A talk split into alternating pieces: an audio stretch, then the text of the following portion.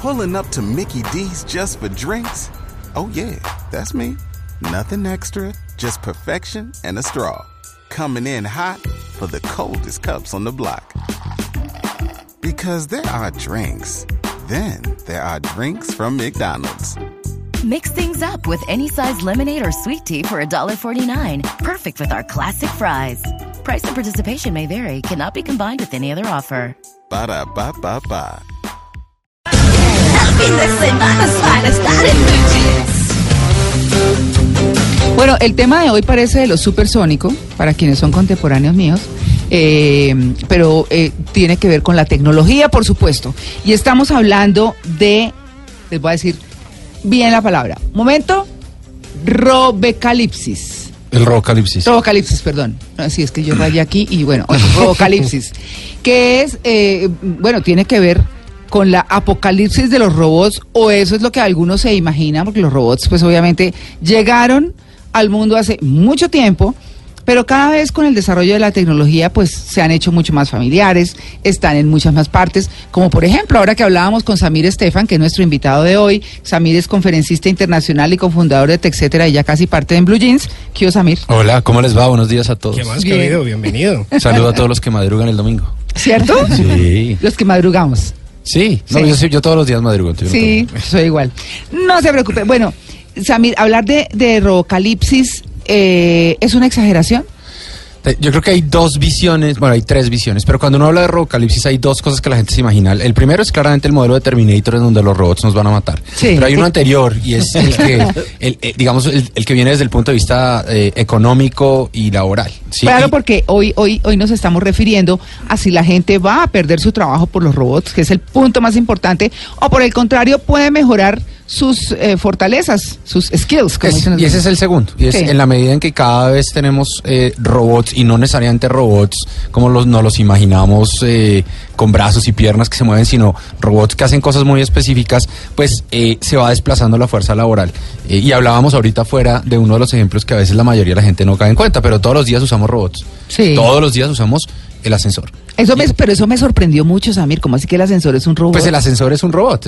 El, ascensor es un robot y tiene una única finalidad y es, y es alguien presionó un piso, entonces él sube o baja a ese piso. Y ya. Eh, y pues cuando los ascensores se crearon a comienzos de, de 1900, pues siempre había un operario de esa máquina. Aquí quedan los del Nogal, decíamos, los del Club del Nogal en Bogotá. Y en, la mayoría de las partes del mundo pues queda muy poco. Hmm. Eh, pero gracias a que eh, los robots ascensores existieron, pues se pudieron empezar a construir edificios un poco más grandes, porque ya la gente, o sea, uno pensar en un edificio de 80 pisos en donde la gente tiene que subir a pie, eh, pues no. hace sentido, pero cuando ya eh, la altura del piso no afecta porque la persona puede subir, entonces se puede generar un edificio más alto y por ende entonces se generan otros empleos diferentes, desde la construcción, etcétera, etcétera. Lo mismo pasó con los telares automáticos, que fue como el primer gran eh, robot, por así decirlo, fue como el comienzo de este sentimiento anti-industrial, anti-robótico, anti-tecnológico en, eh, en, el Reino Unido. Cuando llegaron los telares automáticos, eh, hubo un grupo de personas que se llamaban los luditas, que básicamente se dieron cuenta que iban, las, las mujeres que tejían se iban a quedar sin trabajo. ¿sí? Y empezaron a, atacarlos, a sabotearlos y demás. Y al final, ¿qué pasó? Puede ser que muchas de ellas hayan quedado sin trabajo, pero si uno mira la cantidad de personas que hoy se emplean en el, en el sector textil, pues son millones de veces más de las que había en ese momento, gracias a los beneficios de esa automatización. ¿Cómo se llama la película de Charles Chaplin que hablaba de tiempos modernos? Tiempos modernos. Tiempos modernos. sí, sí, sí, tiempos modernos, donde él hace esa crítica y mire, ¿hace cuánto? O sea, eh, digamos que es una cosa que estamos enfrentando y que sabíamos que se iba a venir, pero por lo menos nosotros pareciera que a veces no la vemos tan cerca y sin embargo ya la estamos teniendo en los eh, en los call centers, por ejemplo, eh, en eh, cuando chateamos en las páginas de las diferentes empresas que prestan servicios o lo demás, chatee con nosotros y está uno con un bot, es que se llama. Con un bot y uno cree que uno cree que es una persona con la que uno está chateando y en realidad es todo un algoritmo que tiene un árbol de decisión y que dependiendo de lo que uno va diciendo. ¿Qué es un árbol de decisión? Un árbol de decisión es que es, es pensar en un árbol, entonces aparece una palabra específica, una pregunta específica y el y el algoritmo es capaz de decir, ok, voy a tomar una de estas cuatro respuestas. Y entonces va tomando un camino en, en eso. Ya. Y cada vez son más inteligentes. Los primeros eran muy básicos y yo creo que todos hemos probado, eh, por ejemplo, los del teléfono que dice, si es para PQR, presione uno, si es para comprar, Ah, presione dos. Esos eran muy básicos. Hoy en día son muy poderosos porque miden el, eh, las palabras, o sea, miden la frase, miden las palabras que se dicen, tienen la información de quién es uno. Eh, y miden también el tono en el que uno en el que Mm. Ah, uno puede hablar o en el que uno las palabras que uno utiliza. Y entonces va mejorando eh, la atención que nos presta. Sencillamente además porque han tenido la oportunidad de analizar millones de interacciones que antes no teníamos como Ay, además cómo pelean analizar. con uno y todo. Yo el otro día le escribí a uno, yo decía, pues usted no me soluciona nada, usted es un robot. Yo no soy un robot. En todo caso, a veces resulta insoportable en los call centers que usted sí. empieza a marcar todas las opciones Uy, y usted lo que quiere es hablar con alguien. O sea, usted necesita algo que la, la opción no le está dando. Sí. Termina uno colgando y no soluciona su problema. ¿no? Y sin embargo, nosotros los que llamamos somos la minoría. Eh, hoy en día, si uno revisa, la mayoría de los usuarios no quieren llamar. Porque, porque llamar generalmente implica tener que dejar de hacer lo que uno está haciendo para ponerse y concentrarse en esa llamada que está haciendo. La mayoría de la gente quiere o poder chatear, o poder chat. mandar un SMS o un WhatsApp o lo que O sea. que los más viejitos somos los que Yo, yo llamamos. todavía llamo. yo también. Sí, uno lo ve. Sí, miren la chat, cantidad. Miren, si uno mira la curva, digamos, de, de teléfonos fijos por cada 100 mil habitantes, viene en picada. Y entonces la gente dice, no, pero es que la gente ahora usa el celular. Pero cuando uno le pregunta a la gente, oiga, ¿usted qué hace en el celular? Dentro de las primeras ocho respuestas, no está a llamar. Mírenle el teléfono a un millennial. Sí. Los millennials en el teléfono, el icono de llamar no está en la primera página, no es, o sea, está o en la segunda página o dentro de una carpeta porque nunca lo usan, porque nunca llaman. En cambio, mire el WhatsApp, el Messenger, el iMessage, Mm. el, todas las aplicaciones de mensajería instantánea y de redes sociales están ahí. Es O que sea, que llamar es una mamera. Llamar es terrible. Pero Tener eso que- tiende yo llamo cuando ya me toca llamar. Sí, cuando es sumamente necesario. Claro, mm, digamos que, que eh, enfocados en este tema que tiene que ver con el trabajo y los robots y cómo poco a poco nos van a ir reemplazando. ¿Hasta dónde? Pues bueno, de eso es lo que vamos a hablar en esta era posindustrial en donde pues se supone que solo tendrán acceso a un grupo de privilegiados, dicen unos. Eso es lo que dicen algunos. Pero también eh, se podría decir que la automatización no reduce el número de puestos de trabajo, que más bien al contrario ayuda a que aumente. Eso, por ejemplo, lo dicen otros. Y entonces entra todo el mundo en preocupación, a decir, bueno, ¿y si yo voy a hacer esto? ¿Y si yo quiero ser un traductor simultáneo, por ejemplo, eh, cuando ya encuentra uno aplicaciones en donde uno habla y, le, y traduce al idioma que uno necesita eh, que que, le diga, por ejemplo, a alguien en un hotel o a alguien en un almacén en un país donde que estemos y no y no tenemos ese idioma o no manejamos ese idioma, entonces le traduce y lo mismo, esa misma aplicación le escucha al vendedor y le traduce a uno. Eh, o hay los audífonos que usted decía, Samir, también que cuando estábamos hablando antes de, de comenzar acá, eh, que va, la gente va hablando y es como un traductor simultáneo, entonces va diciendo, eh, va traduciendo lo que le van diciendo a uno, casi que no hay que aprender otro idioma. Y, y si uno mira lo que pasaba hace tres años con, con esos procesos de traducción simultánea, el problema era que la mayoría traducían literalmente lo que uno preguntaba. No, y es si uno, fatal, Si sí. uno escribía, ¿qué más llave? ¿No? Sí. Decía, What "What else else key? key? What else key?" Y entonces el- la persona de Estados Unidos decía, no entendí lo que Sí, dijiste. o Sí. stop, stop me balls, párame bolas. y el robot le traduce mal.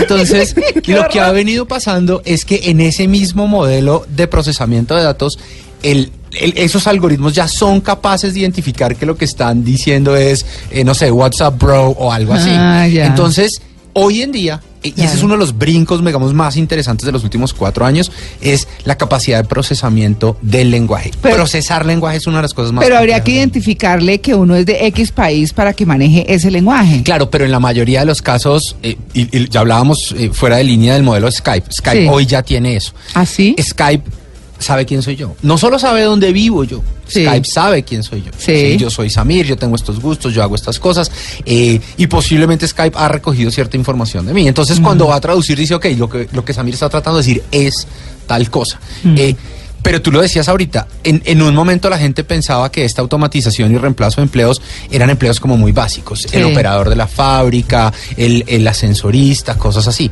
Pero hoy estamos viendo efectos iguales en todas las ramas. Hemos visto, por ejemplo, eh, traders de bolsa que son reemplazados por bots. Hemos visto abogados que analizan contratos que han sido reemplazados por bots. Hemos visto eh, manufactura compleja, no, no la manufactura tradicional Sí. fácil, sino manufactura comple- compleja con robots que uno básicamente lo sienta en el puesto de trabajo y uno le mueve el brazo al robot y le enseña lo que tiene que hacer y, luego, y el robot lo ve a uno y luego el robot Lo hace. aprende, no, no, no solo lo hace, sino que aprende y dice, lo que me enseñó Samir no es óptimo porque si yo lo hago así es mejor y él, y él va mejorando. Bueno, Ay, no, qué pero a- ahí están todas las profesiones, hay muchas cosas como eh, contabilidad, como bases de datos, pero por ejemplo leo varias opiniones aquí de nuestros oyentes que dicen, oiga, pero es que un robot nunca va a poder tomar las decisiones o lo que es conveniente eh, para un ser humano o para una empresa, pero bueno, desde mi posición y preguntándole a Samir, yo diría que sí, hoy en día los robots por medio de inteligencia artificial tienen la decisión, tienen el poder de decir, oiga, esto conviene o esto O no esto no conviene, o esto lo hago o esto no lo hago. Con Sí, todos los hay- algoritmos y eso. ¿no? Exacto. Al final hay una discusión superior y es, tiene que existir un, como un halo de moralidad alrededor de eso. Porque, porque si yo programo un robot para una tarea específica, puede hacer que él tome esa decisión con base en ese, en ese modelito de conocimiento que tiene. Pero si yo lo miro más allá, les pongo un ejemplo de, de un juego súper chévere que se llama Paperclip Mice Pero, pero es básicamente, si yo creo un robot para que cree, eh, ¿cómo se llama? Los Clips. paperclips, los clips de papel, ¿cierto? Eh, y le digo, su único trabajo es maximizar esto. Pues el robot va a buscar todas las maneras de obtener el cobre para poder hacer los clips, ¿cierto? Incluso si eso termina implicando acabar con todos los recursos naturales, ¿cierto? Pero, Y, y él no entiende que hay nada malo en, en hacer eso. claro. Es su código, digamos. Exacto. moral. Entonces, al final sí tiene que haber un código moral alrededor de eso. claro. Pero uno dice, venga, ¿en dónde no es un algoritmo mejor que la decisión que toma una persona? Claro, mire, a propósito de eso, Leonardo eh, Bautista nos comparte su opinión en, eh, en Twitter con el numeral en Blue Jeans y dice, lo que nunca podría hacer un robot según las leyes de la robótica del gran Isaac Asimov, que es un genio de este tema, dice, un robot no hará daño a un ser humano ni permitirá con su inacción que sufra daño el ser humano. Y además de eso, respecto a lo que decía eh, Samir, un robot ah, debe cumplir las órdenes dadas por los seres humanos a excepción de aquellas que entrasen en conflicto con la primera ley. Siempre y cuando yo lo programe así. Pero hoy tenemos robots asesinos. Pero uno, claro, Porque uno podría decir... Porque los programamos Claro, así, la cantidad de drones que tienen los ejércitos, eh, por ejemplo, Estados Unidos, que sobrevuelan con una sola misión y dicen, vea, encontré al personaje que estoy buscando y disparo. Ese es tal vez el, debate más grande que tenemos hoy, es, ¿queremos robots asesinos? ¿Queremos máquinas autónomas que tomen decisión de matar o no? ¿Por qué? Porque todos nacimos con las leyes de Isaac Asimov y resulta que eso es, ese es un postulado pero no necesariamente la gente lo está incorporando en el ADN de esas máquinas que estamos creando. Eso es como criar hijos, podría decir uno. Lo que pasa, la diferencia es que un niño de alguna manera busca actuar y busca conseguir sus cosas y demás. Un robot es absolutamente virgen en términos de información y es el hombre el que lo alimenta. Y, y la diferencia es la velocidad. El Eh, niño, uno sí. dice, tengo 5 años, 10 años, 8 años para Sí. ir moldeando el niño. Ah. Los robots en dos días han aprendido lo que una persona puede aprender en 15 años. Impresionante, Bueno, pero no usted. se pueden salir de control. O sea, es ridículo pensar que se va a salir de control. No, lo hemos visto, ser- digamos, lo hemos ¿o visto. sí? Hoy, hoy todavía no tenemos un robot universal que tenga, que pueda hacer de todo. Pero el ejemplo perfecto era un bot que hubo de Microsoft hace un par de años en Twitter. Lo liberaron durante dos días a que interactuara con la gente. y Era un bot conversacional. Y terminó hablando con un poco de nazis fascistas y entonces al segundo día se salió de control y decía que todos los negros eran malos y que todos los musulmanes eran terribles y se volvió malo y tocó apagarlo. Pero porque le- el input que le dimos, la comida, el conocimiento que le dimos, que fue con lo que él se nutría, era malo. ¿Sí? Entonces, claro, todavía no entendemos hasta dónde pueden llegar, llegar, y yo claro. creo que ahí es donde está el susto. Yo creo que pueden Claro. llegar a todo, ¿no? O sea, es- sí, eso es asustador. Pero bueno, vamos a hablar en nuestro siguiente segmento de cómo puede haber creación de nuevos trabajos, posiblemente mejor pagos, pero que requieren de más nivel de educación para competir con esos robots y para seguir teniendo opciones laborales. Ya regresamos con este tema interesantísimo en el Blue Jeans de Blue Radio. De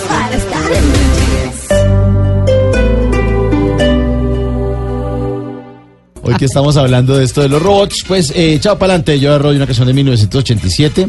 Nadie un más. robot no puede ser echado para adelante. ¿Tú qué crees, Samir? Un robot que baile salsa. Yo quisiera ver eso. ¿Cierto? No, sí, eso no. Ese tumbado no creo. Nadie más echado para adelante que el Joe Arroyo, que con pequeños grandes cambios en la vida logró crear un nuevo ritmo que nadie pudo imitar. El Joe Son, claro que lo- si hay robots que sí pueden crear eh, nuevos ritmos. Música, lo hablamos la otra vez, ¿no? Sí, música. Sí, sí, sí. es- pero volvemos al cuento. Ah, No sabe uno. Ahora, la, cada vez más la gente no es capaz de discernir, ah, esto lo creó una máquina, esto lo creó una persona. O, o incluso lenguajes propios, ¿no? Como las máquinas de Facebook que crearon un lenguaje propio entre ellas, que fue una noticia que generó pánico. Sí. Pero, pero al final entonces volvemos al cuento. Sí, el robot llega y el robot elimina empleos.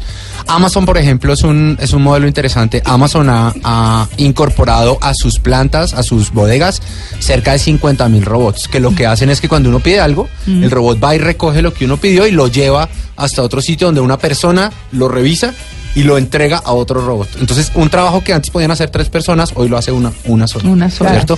Pero lo más interesante es que a pesar de haber reemplazado 50 mil personas con estos robots, hoy el neto de empleados contratados por Amazon en ese mismo periodo ha crecido en 100 mil. Y ha Ah. crecido en 100 mil porque esa productividad le ha permitido vender más, entonces ha necesitado otras personas que hagan otros trabajos. Bueno, entonces ese es nuestro próximo punto.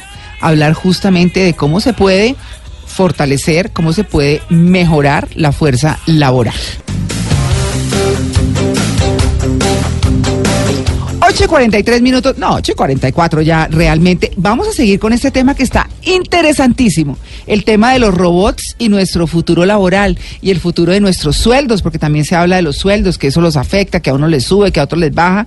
Lo cierto es que el campo laboral está cambiando muchísimo y tenemos que reevaluar o reenfocarnos mejor, sí, en, en cómo es que vamos a asumir nuestras profesiones, ¿no? Yo creería que, que, que ese es como el punto más importante, mirar si tenemos campo de acción a futuro o cómo podemos adaptarnos a ese cambio en eh, los perfiles y en las fortalezas y en todo lo que tenemos que tener como profesionales. Así que, pues bueno, para quienes están llegando a la sintonía, estamos hablando con Samir Estefan, que es conferencista internacional y cofundador de Texet, ¿cómo se dice? ¿Texetera o Tex? O Tex- etcétera. etcétera.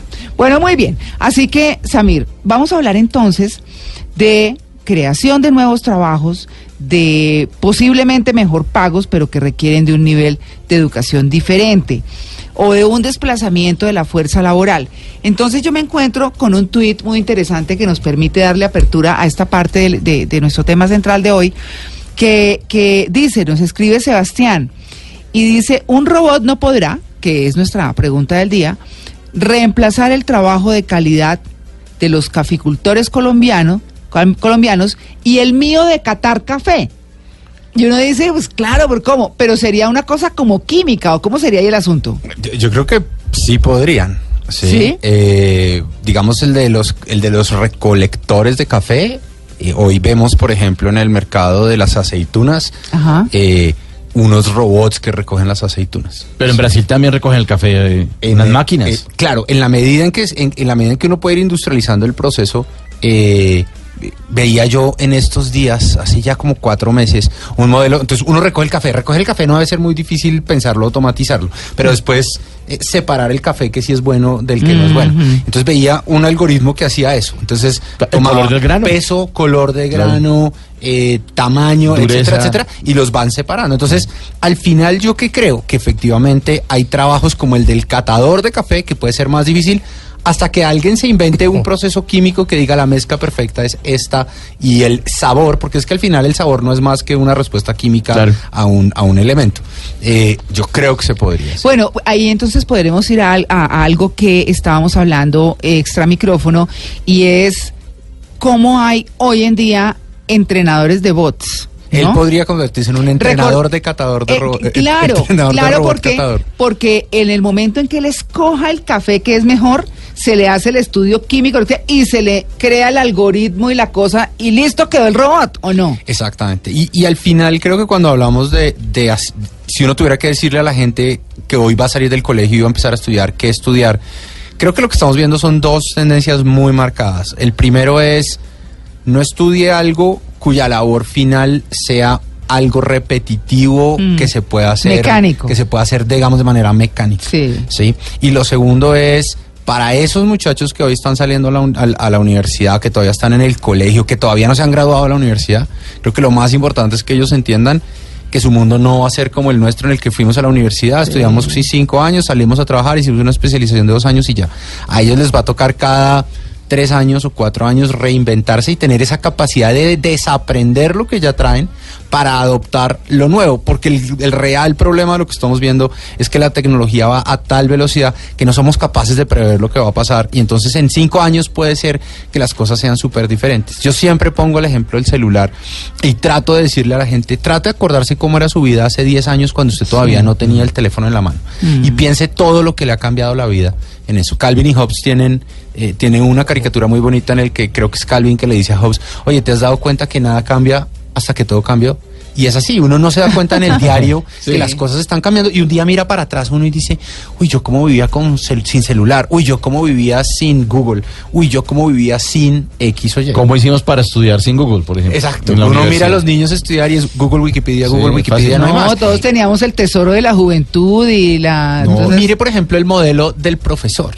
¿Sí? El- la educación hoy, el, el profesor ya no le enseña a los, a los niños de uno a memorizar, que era como aprendíamos nosotros.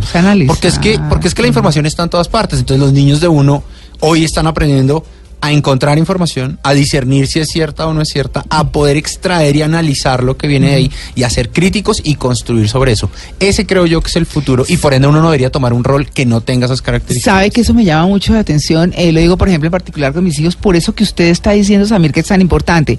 Tal vez los más viejitos tragamos entero muchas cosas, no podemos diferenciar en las redes qué es falso y qué no. Yo prefiero casi no pararles muchas bolas y tal vez verificar de la manera más eh, formal posible y demás, pero no tenemos esa capacidad. Yo escucho a mis hijos y dicen, no mamá, pero eso no debe ser cierto. Y yo digo, pero ¿dónde está?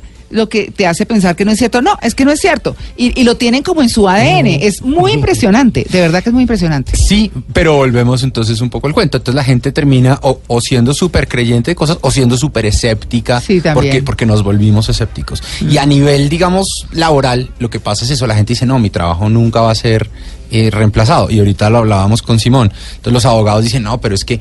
¿Qué robot va a poder analizar contratos y decir si lo No, lo pues otro? claro Sí, que sí. lo hemos visto. Y, y hay un hay una historia de uno de los de los bufetes de abogados más grandes de Estados Unidos cuyo trabajo era analizar contratos eh, y, y el cliente decía lo que antes el, el buffet me cobraba 360 mil horas lo hicimos con un bot en 18 segundos. ¿Sí? Entonces todos los trabajos tienen hoy la amenaza de ser reemplazados. Había un eh, oyente que estaba escribiendo en Twitter que por qué no estamos hablando del Día de la Tierra y uno habla por ejemplo de este modelo de robots. Ya hablamos del Día de la Tierra Sí, un ya rato. hablamos Sí, del Día de pero, la Tierra pero cuando uno habla de robots, uno dice, mire, hoy gracias a la tecnología podemos consumir menos energía, podemos ser más productivos en esa producción de energía, podemos encontrar nuevas maneras de limpiar el agua, Claro. etcétera, etcétera. Eh, todo esto afecta al final. Eh, yo como persona, ¿qué quiero estudiar? No, es que yo quiero ser neurocirujano, chévere.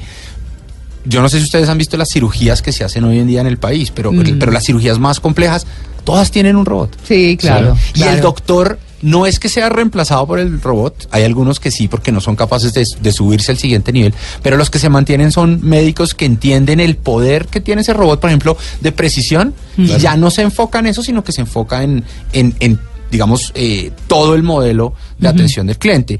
Eh, Los que de- operan a larga distancia. los que me parece impresionante. Telemedicina es una de las Uy, cosas sí. más fantásticas Sí, del mundo. sí, sí. Y así como hay telemedicina, hoy vemos, por ejemplo, teleeducación. Niños Ah, en el Amazonas que aprenden con el mejor profesor de matemáticas de Cundinamarca. Eh, ¿Y cómo hacemos que estos niños salgan de un nivel básico? Ayer estaba en Carmen de Carupá viendo un concierto de la Filarmónica del ¿Eso dónde colegio, es? cerca de Duarte. Ah. Eh, un concierto de la Filarmónica del colegio de mi hijo, eh, que estaba haciendo un concierto en el pueblo, creo que era la primera vez que veían una filarmónica. Y entonces uno veía a los viejos felices oyendo música clásica y uno veía a todos los niños con su celular grabando todos los niños campesinos con su celular. Entonces dice uno, si uno no cae en cuenta que, que la tecnología la tenemos en la mano y que la vamos a usar y que nos va a cambiar la manera en que hoy vivimos y en que hoy aprendemos, ahí es donde vamos a, a cometer errores. Eh, en Francia, por ejemplo, hay un modelo súper interesante. El, eh, el primer ministro Trudeau dice, mire, yo sé que hay unas industrias en donde la mayoría de los empleados van a ser automatizados. ¿Qué hago? Entonces empezó a invertir en identificar esas personas y en entender cuáles son los skills que tienen y los skills que necesitan. Las y- fortalezas, sí. Y tratar de empezar a llevarlos y a entrenarlos para que cuando esa automatización los deje sin esos empleos, ellos estén listos para otros empleos. Cosa que no pasa en Estados Unidos. No, y no, y, y no está pasando menos acá. Exacto, aquí todavía Sí. tenemos, pero, pero, por ejemplo el tema del carbón. Entonces dice uno, no, que es que va a volver el carbón limpio. Claro, el carbón limpio viene porque en vez de tener 80 empleados y una máquina, tiene una máquina y un empleado. Claro. ¿sí?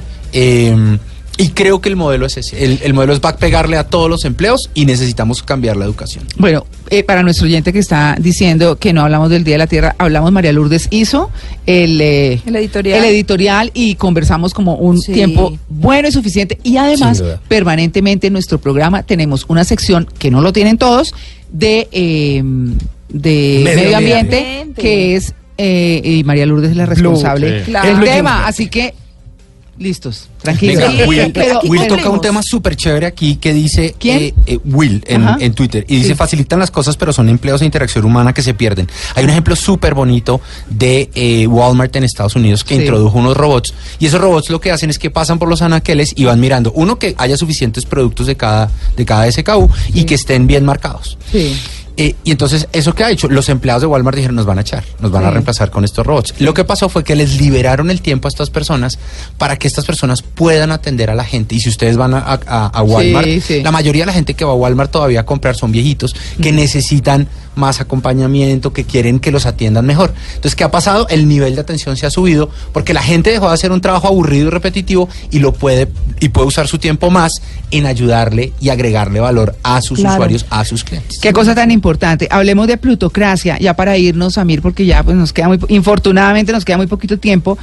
Pero la plutocracia habla que de más ingresos por renta, capitalistas dueños de los robots y las empresas, menos para los trabajadores. No, Tú hay lo, tú lo mencionabas cuando, cuando armamos la charla. Hoy lo que estamos viendo es que los ingresos derivados de salarios como porcentaje del- de los ingresos totales han bajado. Ya. ¿sí? Y lo que vemos es que los ingresos han crecido para aquellos que son los dueños de las máquinas, de las fábricas, etcétera, etcétera. Entonces, eh, la pregunta al final es si esa clase media se va a evaporar, ¿cierto? Reemplazada por robots. eh, que van a generarle una utilidad en realidad a los dueños de esas máquinas y no al trabajador per se. Y hay unas discusiones súper profundas que uno pudiera llegar a tener, pero eso son otras discusiones de cómo hago para darles a estas personas eh, algo que se llama eh, ingreso básico universal. Y es yo le pago a todas las personas de mi comunidad una plata mínima para que puedan vivir. De tal manera que no los llevo a la extinción como tal.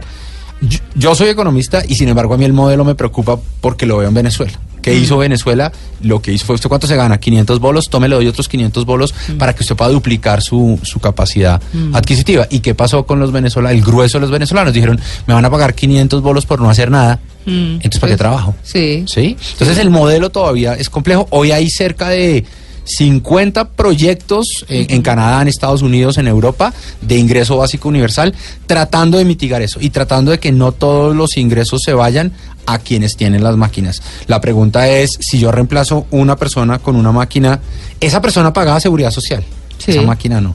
Claro. Eh, ¿Qué debería yo hacer como gobierno para asegurar que hay una redistribución de esa riqueza? Porque de lo contrario van a ser los dueños de las máquinas los que se van a quedar con todos los ingresos, mientras que los trabajadores van a ser desplazados. The New Yorker sacó el año pasado una portada súper impactante que era una persona pidiendo limosna en la calle. Entonces está la señora, la persona sentada en el piso con una tacita pidiendo limosna y todos los que le dan monedas son robots que pasan alrededor. Uy, qué miedo. Sí, es una cosa muy compleja. Sí, a- o- otra cosa que, que quería poner sobre la mesa, no sé si sea muy idealista, además de esa formación en, en tecnología y todo eso, también me parece importante que haya una formación en valores. Eh, Ah. ¿Por qué? Porque respecto a lo que planteábamos, si pueden ser robots asesinos o eso, bueno, ese sería el tema más grave. Pero eh, me planteaba yo esta semana que entraba a un almacén en los Estados Unidos, eh, la gente puede pagar sola, o sea, no es necesario que usted pase por una caja, sino que hay un robot al que usted le dice, voy a comprar esto, voy a comprar esto, el cambio es esto, usted le paga y ya, sencillo. Entonces, al punto que quiero ir es no solo eh, la tecnología, sino una formación en valores donde usted no tenga que robar, no tenga que estafar y bueno, si tiene la posibilidad de crear robots, eh, pues lo haga pues por el bien de la humanidad, incluso para no ir tan lejos con las impresoras 3D, que ya había gente que estaba imprimiendo armas y tuvieron que prohibirlo e incluso YouTube tuvo que retirar todo mucho Todos de ese material eh, en su plataforma. Pero yo creo que es eso, al final, ¿en dónde vemos? En, en eh, la persona, en, en amar, en eh, generar cariño, en generar pensamiento. Esas son las La carreras. emocionalidad. Y, y va a haber yo creo que un resurgimiento de las artes liberales muy interesante, porque, el- porque el resto de las cosas se pueden automatizar, pero esto todavía no. Entonces vamos a ver, creo yo, más artistas, más eh, cinematógrafos. Y se hablaba hace unos años, previendo todo esto, de más filósofos. O sea, que no es tan fácil, que es una carrera que mucha gente utiliza como complementaria, pero donde la humanidad va a llegar al punto en que necesita a esas personas que piensen en la emocionalidad, en la sociedad, en el ser humano como tal. Y en la moralidad. en la moralidad, exacto, rodeados de máquinas. Samir, qué chévere el tema, ¿no? Muchas gracias, tema. muchas gracias. Del. Como siempre, Estuvo buenísimo. Como bien siempre. acompañados en eso. Sí, Samir, pues bueno, mil gracias y, y- y eso se los dejamos como inquietud. Tengan ustedes la curiosidad de averiguar, de leer, de investigar, de mirar y sobre todo de si sus hijos no tienen de pronto la inquietud todavía de ayudarlos a enfocarse y revisar qué van a estudiar y cómo se puede proyectar esa carrera futuro que no sea reemplazada necesariamente del todo por los robots o no reemplazada por los robots, pero que sí les dé la posibilidad de más bien ser entrenadores de bots, como decía Samir, o de mm, mirar hacia qué lado pueden trabajar de la mano con los robots, porque así va a ser. Y uno en la vida cotidiana también actualizarse, no solamente los niños o jóvenes que, que van a estudiar, sino uno a veces dice, ay, pero yo para qué me pongo a... Mm. Uno a veces como que se enconcha en eso, ah, eso yo no uso esa vaina. Eso a mí no me va a tocar. Eso a mí no me va a tocar, ya, les, ya, ya está tocando. Sí. Ya está tocando, estamos, el futuro es ahora. A nosotros, los más grandecitos, nos toca un poco más difícil Más porque no fue sí. con lo que crecimos, pero ahí le hacemos, ¿no? Como y dice mi suegra, tratamos. nosotros no tenemos el chip, entonces es más difícil aprender. En cambio, para los chinos es súper natural. Es súper rápido, entonces les decimos a los millennials, así a los jóvenes como Simón y de mucho más abajo, que nos tengan paciencia a los mayores. Eso les digo yo a mis hijos, les digo, no, no, explícame cómo lo hago porque tú no vas a estar conmigo todo el tiempo. Entonces se van, viajan hoy en día mucho más, son mucho más independientes. Entonces nosotros necesitamos aprender, téngannos paciencia, ¿cierto? bueno, muy bien, 8.59, ya regresamos, estamos en Blue Jeans de Blue Radio. Blue Jeans.